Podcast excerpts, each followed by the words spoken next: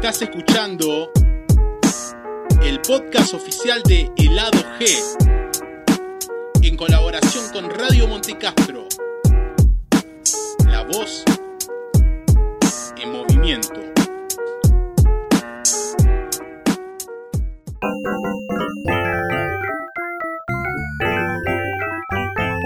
Bienvenidos a un nuevo episodio de Helado G Podcast.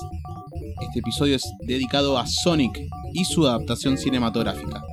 Mi nombre es Gastón Navarro y vuelvo a presentar a dos compañeros del sitio. Con ustedes, Tomás Ruiz y Lucho Capristi. Hey, hola, ¿cómo va muchachos? ¿Cómo va? ¿Todo bien? Encantado de estar de nuevo aquí en otro episodio más de El Lado G. Bienvenidos chicos al show de El Lado G, eh, podcast que, que tiene tres episodios con este. Agradecer a todos los que nos escucharon, los primeros, y nos dieron su- sus comentarios. Tomás. Hemos tenido buenas respuestas, sí. les agradezco a, bueno, a Maru Panelo, entre otras, a Mika Ragoy y demás, que nos han dado como una mano ahí en las redes. Que aparentemente cayó muy bien el podcast, así Sí, que sí, también les a- agradecemos. a Matías eh, Moreno, un compañero de la página que escuchó también el de, el de Harley Quinn, que está ansioso de este episodio de Sonic, de una película que, que tiene una historia interesante detrás por el rediseño que tuvo el personaje. Sí, empecemos hablando de ese tráiler polémico con esa cara que me da cringe. Esa cara falopa, ¿no? Un, un Sonic humanoide medio extraño, parecía más salido de la película Cats que de otra cosa. peligroso. Oh, la película Cats, qué locura, sí, me hizo dientes, acordar. Tenía dientes ese Sonic. Ojos, ojos que atravesaban la pantalla. Ojos humanos, Era, dientes. era como un, como un medio mapache rabioso, ¿no? Sí. Porque estaba como los ojos Flaquito, alto, porque también era alto. Si lo tuvieras que... definir en una palabra, eh, pasado de rosca, sí, drogas, eh, to- todo muy oscuro. Y más o menos por ahí anda la cosa así. tuvo, tuvo un rediseño, bueno, como bien comentabas vos, G, bastante polémico, por así decirlo. Marcó un antes y un después en la historia de Internet en Sí, relación sí. a las películas, por lo menos. Sí, bueno, una victoria podríamos decir, decir pero que sí. un camino peligroso. A mi gusto es peligroso, aunque estemos conformes con el diseño final de- del personaje. Sí, eh, los fans y los no fans también, cuando lo vieron fue como que difícil de procesar ya que Sonic es el protagonista de la película y si la gente lo va a ver es por él y nada más que por él. Claro, vos fíjate que en, en este punto también había otros personajes que eran interpretados en esta cinta, como por ejemplo el Doctor Huevo con Jim Carrey, pero como que la gente no criticó el estilo porque ya el primer tráiler te mostraban a un Jim Carrey normal, con pelo, con sí, como un, un bigote de esos como de, de villano de película de los 20, ¿no? Que ata a la damisela de en peligro en Claro, las vías, aparte, re, lo- la galera. re loquito, re de ese estilo. Bueno, yo considero esa una mejor victoria que la de haber modificado a Sonic. Que el público haya aceptado un personaje totalmente diferente al robótnico eh, Sí, o el Doctor Huevo que sí. conocemos, que sea flaquito, con un poco de menos bigote, un poco menos eh, nada que ver, nada Claro. que ver a Doctor Huevo. Es nada que ver y eso me parece un paso adelante. Igual es muy importante lo que significa Jim Carrey a estas alturas para el público en general, es garantía de al menos un, un papel digno. Y así lo cumple en esta película que vamos a ir hablando un poquito más adelante, pero retrocedemos en el tiempo para hablar un poquito de, de este personaje Sonic que, que se creó en el 91. Ujú. Acá tengo la data oficial eh, Hubo varias para pruebas. el Sega. Sí. Y, y Lucho está acá con nosotros hoy porque es parte del team de videojuegos en el sitio. Así es. Así que si hay alguna palabra autorizada para hablar de, de Sonic, la tenemos ahora. ¿Qué nos puede contar un poco de la historia de este personaje que llega al cine? Bueno, Sega, madre de tantas, de tantas buenas IPs como, como Sonic en este caso, antes nombraba Sega, Sonic, Nintendo, Mario Bros, los dos titanes, era el Barça y el Madrid. Era una pelea de esa década. Vicente Vinori y la masa. Es así, totalmente. Super clásico, super Sí. clásico mal. Y, y bueno, se daba mucho con estos personajes, ¿no? ¿Cuál era el más tierno? ¿Cuál era el más poderoso? ¿Quién tenía mejores juegos? Eh, en el ámbito de las plataformas en 2D eran como las dos marcas de, que representaban lo que eran los videojuegos en aquel entonces. El, el famoso plataformero, ¿no? El que Total. te acompaña el viaje de- del héroe, por así decirlo. Y aunque nadie diga que Mario Bros estuvo primero, por supuesto, Sonic fue y elevó el- la calidad mucho más allá. Al tener eh, unas plataformas mucho más rápidas, los frames. ¿Cómo se construyó Sonic? Primero Sonic, ¿en qué, en qué sistema salió? Eh, salió en la Sega Genesis y después hubo reconversiones para Master System, que fue la primera consola de Sega, con los cartuchitos, con, eh, con muy poca memoria, pero que aún así lograban una calidad impresionante en color, dibujo, diseño sobre todo y jugabilidad. Sí, hoy parece mentira, pero esto ya hace más de 20 años. Sí, mucho. decir, O sea, y la verdad que nosotros, no sé, nos podemos ubicar más o menos en el tiempo, unos 15 años atrás, jugando a Sonic. Sí. Un poco más, un poco menos, más o menos. No solamente eso, sino la guerra de consolas. Eh, Nadie pensaba hoy, si yo voy a los 90 y yo te digo, mirá que Sega no existe más. Y hay una tal Sony, que en este momento solamente era una empresa de terceros que hacía los chips de sonido, eh, y Walkman y qué sé yo qué. No lo podrían creer. no, lo- digamos. no me, no me creían, dale, ¿cómo no va a estar Sega sacando consolas nuevas? Y el éxito de Sega fue tal en esto, gracias a Sonic, una de las IP más vendidas Sí, del Sonic, personaje. eh, que supo traspasar el Sega, llegó en varias consolas. Estuvo, eh, bueno, en el Mega Drive de Sega cuando, Sí. cuando salió. Después pasó el Saturn a la Sega Dreamcast, que hace poco estuvimos hablando de que, que se puede emular, ¿no? Si hay alguna Play Ah. chipeada por ahí dando vueltas, puedes emular la Dreamcast. Sí. Nosotros no, porque somos gente de bien y no, No, chipeamos para con- nada. No, no, no. Tiramos mensajes subliminales hacia la pasada. El que lo toma, lo toma. Eh, también estuvo en PlayStation 2, en Nintendo GameCube, eh, en Xbox y en Game Boy entre 2001 y 2005. Imagínate si estaba Sonic explotado ahí ya en todas- Nintendo cayó antes, ah, rogó. Sí. Lo pidió al Game Boy. Y bueno, luego llegó en 2011 para la Play 3, eh, Xbox 360, la Wii, la, la PlayStation portátil. Y en el presente se maneja con la Wii U, la 3DS y bueno, y en celulares. Y, próximamente en Switch, seguro. Bueno, pero. Es la eh, historia de un grande, de un gigante que está llegando al cine. Sí, aparte de un juego acá. que, digamos, es desde lo simple que puede llegar a ser esto que es, o sea, multiplataformas. es. Exactamente. Y es simplemente una manchita azul que va juntando monedas por diferentes eh, Escenarios. nive- nive- escenarios, Sí. claro, y en medida de, de los niveles, digamos, cada vez más difícil, pero no es que tiene un, un modo historia, digamos. No, que- no, no, no. que Más niveles- adelante se profundizó un poco más, pero eh, es más, los tres primeros juegos son como las gemas, por así decirlo. Fue Eh, lo que te rompió la cabeza, sí. básicamente. Ir con este erizo azul veloz, tirando combos, eh, des- descubriendo sus habilidades Sí. a medida que ibas avanzando en el juego. Era como, wow, mirá lo que hace Sonic, mirá cómo sube, Pero aparte, mirá cómo salta, tremendo. eh, los Mi- anillos. Mira cómo los rulos de las montañas no se caen. O sea, ¿cómo hacer para no caerte los rulos? Era increíble. Y bueno, eh, esta película que está llegando con intenciones de, de abrirse un nuevo universo, por así decirlo, eh, llegando para ver qué onda Sonic. Dentro de todas las franquicias que ya hay hoy en día en el cine, Sonic eh, también quiere lo suyo. Los protagonistas, al menos los principales, dijeron que están dispuestos a volver si hay otra película. Así que lo tenemos a Jim Carrey, seguro. Y bueno, las voces de Sonic espero que no sea Luisito Comunica, y James eh, Marsden. Eh, ese trío de actores para mí son los, los que manejan este, este universo por ahora. Algo muy importante es que Jim Carrey no acostumbra a hacer secuelas, lo cual lo que estás diciendo es algo bastante destacable para Claro. Sonic. Bueno, pero también lo agarra Jim Carrey en un momento donde no está, digamos, si bien está en Kidding, su serie me- dramática, comedia que anda por esos lares, le hacía falta como un papel en películas también. Estuvo mucho tiempo alejado del cine, Jimmy es verdad, querido. es verdad. Y lo último que se lo ha visto más o menos en este género fue en Kikaz, que lo vimos ahí en un, en un papel.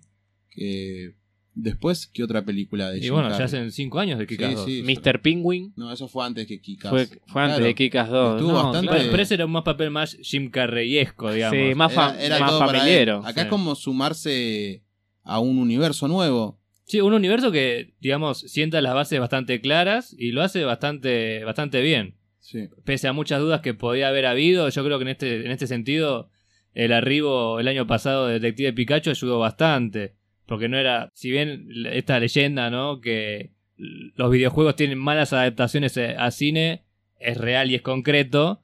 Se está dando vuelta un poco el paradigma en ese Están sentido. quizás eh, recurriendo a los grandes films de los 90 que funcionaban con un protagonista que genera empatía, que, que sea lindo de seguirlo en el camino y que no se abra tanto, ¿viste? Que sea como un poco más lineal y con un punto fijo de que la historia es este el personaje, esto tiene que hacer y listo, va directo. Me parece que por ahí funciona.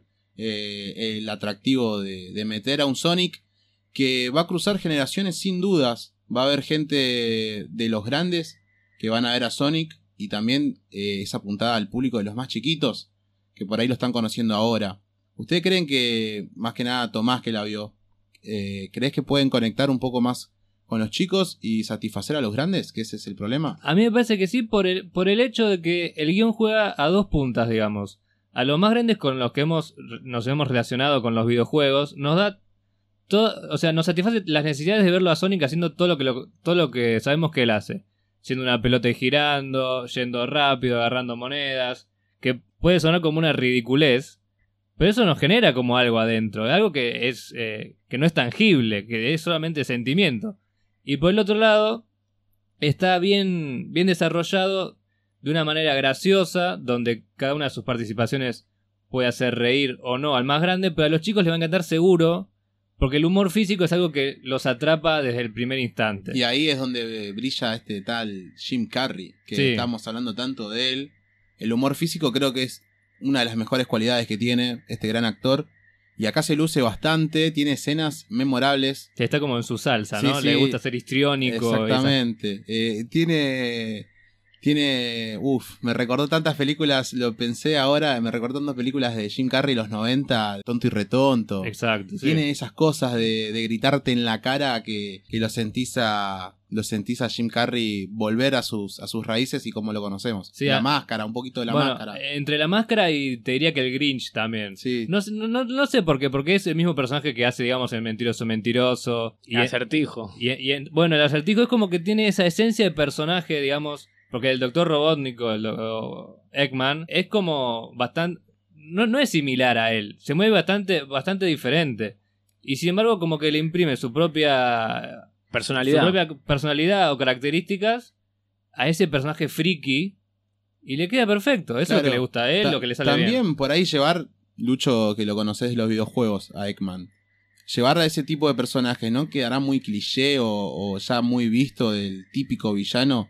Y por ahí está bueno darle un, un giro más, más piola con teniendo a Jim Carrey encima. Es que la película, a pesar de que tiene una identidad propia en cuanto al villano, esta que le da a Jim Carrey a diferencia del Doctor Huevo en los videojuegos, al mismo tiempo, en la narrativa, como bien decía Tomás, mucho no podés explotar una historia.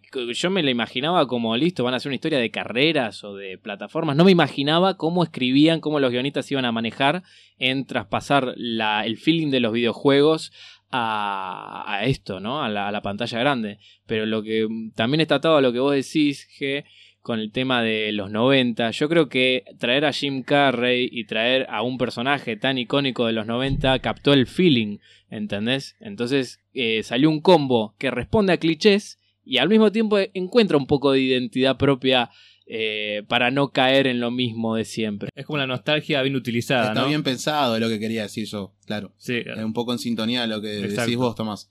Eh, está bien pensado porque quizás si metías a un actor de la actualidad, por ahí no pegaba tanto con esa generación que hoy iba a ver a Sonic y bueno, tenés que meter un Jim Carrey, qué sé yo, un Ben Stiller, un Adam Sandler, eh, una cara de, de esas, me parece que era Sí. lo correcto. Y mezclar con, con el otro protagonista que para mí está muy bien. Todo un Y- riesgo. Y, y todo un tiene que hacer, es lo que yo pensaba, estos dos chicos, eh, Jim Carrey y James Marsden, que hace el coprotagonista con Sonic, quizás tienen la parte más difícil que es hablar, gritar a la nada o a un pedazo verde al lado tuyo que te acompaña. Y, y la verdad que es lo más difícil que hacer hoy en día, o sea, actuar para nadie, es quizás más difícil que actuar con alguien, porque al menos sentís algo o, o te vas llevando por tu compañero, pero acá me imaginaba yo al guionista cómo expresás o detallás las escenas de Jim Carrey. Pones Jim Carrey Jet y que tire su magia. Sí, mucho. Porque es todo con los drones, utilizan toda la tecnología de este villano y es prácticamente toda una pantalla verde y es Jim Carrey dando vuelta como un loco. Sí, y más sobre todo, eh, me parece a mí, por, por lo menos, con James Marsden, de que es el que interactúa en un 90% de la película con Sonic. Y vos, hay, hay momentos donde van hablando en un auto, por ejemplo. Y vos decís, y el tipo tuvo que mirar hacia la su derecha y no había nada. ¿Y cómo le pones sentimiento a esa frase si no ves nada? Eso, mientras, mientras la veía, me acordaba de algo que dice Iwan McGregor cuando filmó la trilogía, la última del Hobbit. que filmaba con pantalla verde, estaba solo con pantalla verde. Algo que no había hecho en El Señor de los Anillos, por Claro. ejemplo, que había actores ahí presentes. Y eso lo deprimió. ¿Y cómo haces para no deprimirte? Y sí, obvio. Tienes que estar muy, muy fuerte de la cabeza para hacer esas cosas, Es comprometido con el proyecto y bueno. Aparte que cuando estás trabajando con otra persona hay un ida y vuelta, Sí. eh, hay, un, hay un feedback, hay una- un dinamismo que por ahí ponerle tu actuación me llega a mí y, y vos estás leyendo el guion y yo te puedo ver a los ojos y yo recibo esa emoción que vos tenés, eh, me, me alimento de vos. En cambio acá es apoyarse mucho en el guion Sí. de una película que no tiene mucho, mucha importancia tanto los diálogos, a pesar de que están bien construidos, sino cae en cosas muy mundanas, por así decirlo, muy flojitas. Hay momentos del diálogo que, que, bueno, los actores se desarrollan muy bien en ese sentido y se toman en serio dentro de la parodia que puede llegar a ser la Tal película. cual, tal cual. Creo que quizás eso sea una de la parte que haga que esta película sea un buen, un buen pasar, por así decirlo. Que seamos sinceros, esperábamos casi lo peor. Era Sí. como, esto sí. pinta medio re mal. Y, y esperamos como, bueno, vamos a ver Sonic, pero de hecho ni sabíamos si íbamos a hacer este podcast. eh, lo pensamos. Nos convenció en el Pero camino. sí, la vimos, eh, Tomás fue el primero y dijo, re va, y bueno. Pueden Sí. leer la review de Tomás. Sí, hay que tener en cuenta también que es una película, digamos, que, que transita caminos comunes, pero que están bien conducidos. O sea, vos ves una película floja, pero que te deja algo, te deja sensaciones sobre todo, y que al fin y al cabo, si la pasás bien, ya está. O sea, no hay mucho que discutir. Tampoco dura mucho, es No, cortita, claro. eh, va... Es como que todo suma, es divertida, te Sí. puedes reír, es corta, que porque hoy por hoy una peli de se una hora cuarenta es, Además es Sonic, es como... es imposible pasarla mal, Sí, así de sí, simple. Bueno, eh, eso fue más o menos la review. No sé si quieren meterse parte de spoilers acá con Lucho que... Sí, que se- sí, por que favor. se Sí, tape, se la banca. ¿eh? Sí, ¿Se la yo me la rebanco. Bueno, eh, esta fue la crítica sin spoilers, un poquito de la historia. Y ahora es la zona de spoilers.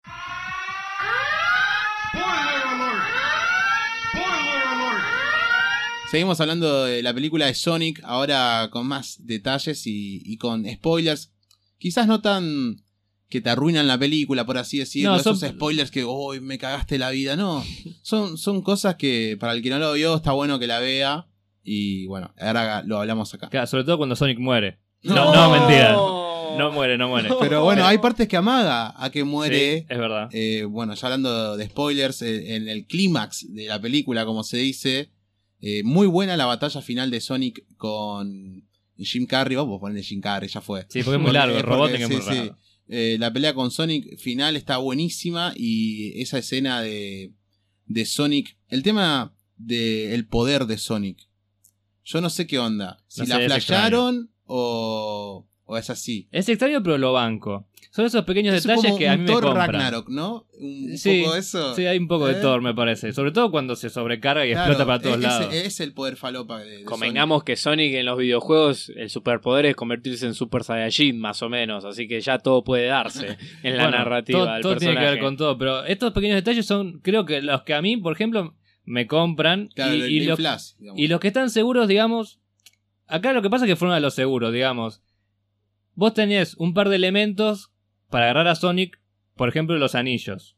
Los anillos, como decíamos con Lucho, en, pre- Uf, en ¿cómo, preproducción. cómo robaron de Doctor Strange En ahí, preproducción eh? decíamos con Lucho. Los anillos en el videojuego son puntos nada más. Sí. ¿Cuántos anillos tenés? 50, bueno, ganaste. Entonces, ¿qué está de moda ahora? El multiverso, los portales. los portales. ¿Con qué, ¿Con qué robamos? Los anillos son portales de otros mundos. Tomá. Perfecto, o sea, mataste dos pájaros de un tiro. Sí. Enganchar al público novedoso y usar un elemento clásico. Y después el origen de Sonic. Yo nunca hubiese pensado que era de otro planeta. Ey, buen, buen origen, eh, medio con tonos épicos. Sí, Durísimo. Es como. También roban un poco de. No sé si de Superman, pero ese. Ese momento de que te van a buscar al pibe, ¿viste? Para, para hacerlo mierda y que escape. También un poco de Goku. sí hay, hay un poco como de todas estas Eh, cosas de la cultura pop que nos Sí, gustan tanto. Sí, sí, de- de- del, del pibe el elegido, ¿viste? El héroe. Me dijeron que tiene muchas cruces con Flash en ese sentido. Eh, también. Bueno, eh, cuando se mueve es prácticamente Flash de CW, por ejemplo, que deja Sí. la, la mancha corriendo sola. Qué lindo. Tiene escenas también ahí, robó mucho. Yo creo que, que Sonic eh, es una película que dijeron, bueno, hagámosla porque se han visto muchas cosas que, que combinadas con Sonic pueden andar. Y Y, sí, y sí. tiene, tiene es, es eso también la película. un poquito de Flash, un poquito de Quicksilver también. Hay escenas de peleas en un bar, por ejemplo, que es muy buena. Que se luce prácticamente como Quicksilver en las películas de X-Men. Yo creo que a partir de ese momento fue donde dice, donde yo me dije a mí mismo, Ya listo, fue. ya compré todo. Claro. Porque hay que, hay que ponerse a pensar en eh, como guionista y decir, bueno, ¿sabes qué? Vamos a agarrar una de las pocas cosas buenas, buenas que tiene la saga nueva de X- de X- de X-Men y lo vamos a hacer igual. ¿Y sabes qué? No nos importa. ¿Por qué? Porque es un erizo que corre rápido. Entonces, no tomarse en serio ciertas cosas, pero tratar de adaptarlo lo más seriamente posible, le juega a favor a cualquier película, no solamente a Sonic. Además, quizás le juega a favor a Sonic, que es un pibe. Nunca revelan su edad, pero uno se supone que, que es un adolescente. Sí, claro. Eh, y bueno, disfruta mucho de las pelis y de la cultura pop en general. Se lo ve leyendo cómics de Flash, por ejemplo. Ese es un dato Eh, fundamental. punto para DC. Tiene muchísimas menciones de películas o como, uh, ¿qué te pensabas que soy Vin Diesel? Cuando está manejando. Eh, también el chabón habrá visto X-Men. Ponele, Sonic. es que, claro, o sea, y dijo, yo hago esto. Porque él se divierte con sus poderes. Pero aparte, plantear un personaje tan icónico como, como si fuese uno más del público que consume todo lo que se consume hoy por hoy, es lógico. Es una decisión totalmente lógica y acertadísima. Ya te digo, si hubiese sido, no sé, un Sonic un poco más, por decirlo de una manera, solemne, que no sé, lee libros en bibliotecas sobre física cuántica, capaz que no te da risa las cosas que podría haber hecho. Pero como el tipo ve Rápido y Furioso, lee Flash, sabe cómo moverse en un mundo totalmente que se rige bajo esas normas también. Tal cual, el mundo este de que tanto nos gusta vivir a nosotros, de las referencias, de estar siempre Exacto. eh, flasheando, uh, esto es re parecido a tal película. Bueno, nada, eh, Sonic me parece que, que esos elementos que, que roba, entre comillas, completan una película que para mí está, está bien, es un 6 puntos, 6.5, con toda la furia, pero pasó, pasó la prueba porque, como les dije, iba con, con la cabeza gacha como, bueno, vamos a ver qué pasa acá, donde tenía mucha fe. Pero La pones sorprendió. en la tele, en el futuro la pones en la tele, está tu sí, sobrino dando vuelta, pone Sonic. Bueno, Sí. para los chicos creo que es fundamental, es una película que los divierte desde el primer momento y que los, siempre, los tiene siempre atentos, porque es una película donde no pasan de, no dejan de suceder cosas, digamos, tampoco. Sí, te- tal cual. Bueno, eh, se terminó el show, chicos. Vayan a ver Sonic. Si les gustó el podcast, compártanlo. Mencionen en la cuenta de lado G que vamos a estar compartiendo sus historias. ¿Los chicos quieren decir algo más? No, no, nada más. Yo estaba ilusionado tal vez por una escena post créditos o algo por el Ah. estilo. No hablamos de eso. No hablamos de eso. Mirá, pasó tan desapercibida que, bueno, es una escena post créditos tranqui. sí, pero que También ya- jugando a lo que estamos diciendo durante todo el podcast, volvemos, no nos fuimos, eh, de que están tratando de crear un nuevo universo y bueno, la escena post crédito va un poco más por eso. Sí, dos escenas que, que- que, eh, son dos escenas post créditos. Ah, Una que nos muestra dónde fue a parar eh, Robotnik con un look mucho más propio del personaje, con un Jim Carrey no tan Jim Carrey, si claro, se puede decir. eh, agarrando un poco a lo que habló Lucho al principio de si se parece o no. Entonces esa escena post crédito es para confirmarte que sí se parece. ajá. Entonces está pelado, está con el bigote Bigote largo, largo, con las antiparras. está, está cada vez más Con loco. la ropita. Sí. Sí. Y después otra donde aparece Tails, este zorrito con dos colas que vuela, Re loco. que sale de algún otro portal buscando a Sonic. Sí, como una especie, yo la tuve como la prima de Superman, como, como que, Puede ser, que sí. fue a buscarlo a la Tierra pensando que está en problemas y bueno, se va a encontrar con Sonic, que, el Sonic que ya terminó la película y que es aceptado por los, eh, Por los humanos. habitantes ahí de- del pueblo de Sonic, que también tiene eso, eh, la película que quiere ser aceptado como uno más. Y para mí medio que recoge esa fantasía de que, bueno, está todo bien. Sos un, un chabón que corre por mil kilómetros por hora y Eso me nosotros. encanta, me encanta cuando lo No disfrazan. pasa nada, FBI no viene nadie, no pasa nada. Vos anda tranquilo. Área Tipo, 51, ¿quién te conoce? Tipo Alf. Sí, sí, es, nuestro, loco. Si te metes eh, con él, te metes con, con, Con todos. ya está. Bueno, Me entonces, eh, cliché, cliché, cliché, pero divertido al fin. Sí. Nos íbamos yendo, chicos. Eh, esto fue como una escena post-crédito dentro del mismo podcast. Esa. Estuvo bueno. Bien Lucho ahí tirando la la pregunta. Que, se acordó, sí. sí. Porque es verdad. Sale la segunda de Sonic, veremos. Estaremos hablando en Tiene otro una podcast trilogía, ¿eh? de Sonic 2. ¿Ustedes le gustaría escuchar el podcast de Sonic 2 allá por 2023? Háganos saber en los comentarios, nos buscan en el lado G en las redes sociales. Muchas gracias por escuchar este podcast. Mi nombre es Gastón Navarro. Yo soy Tomás Ruiz. Y yo, Lucho Capristi. Y nos vemos en la próxima. Y recuerden, that's life.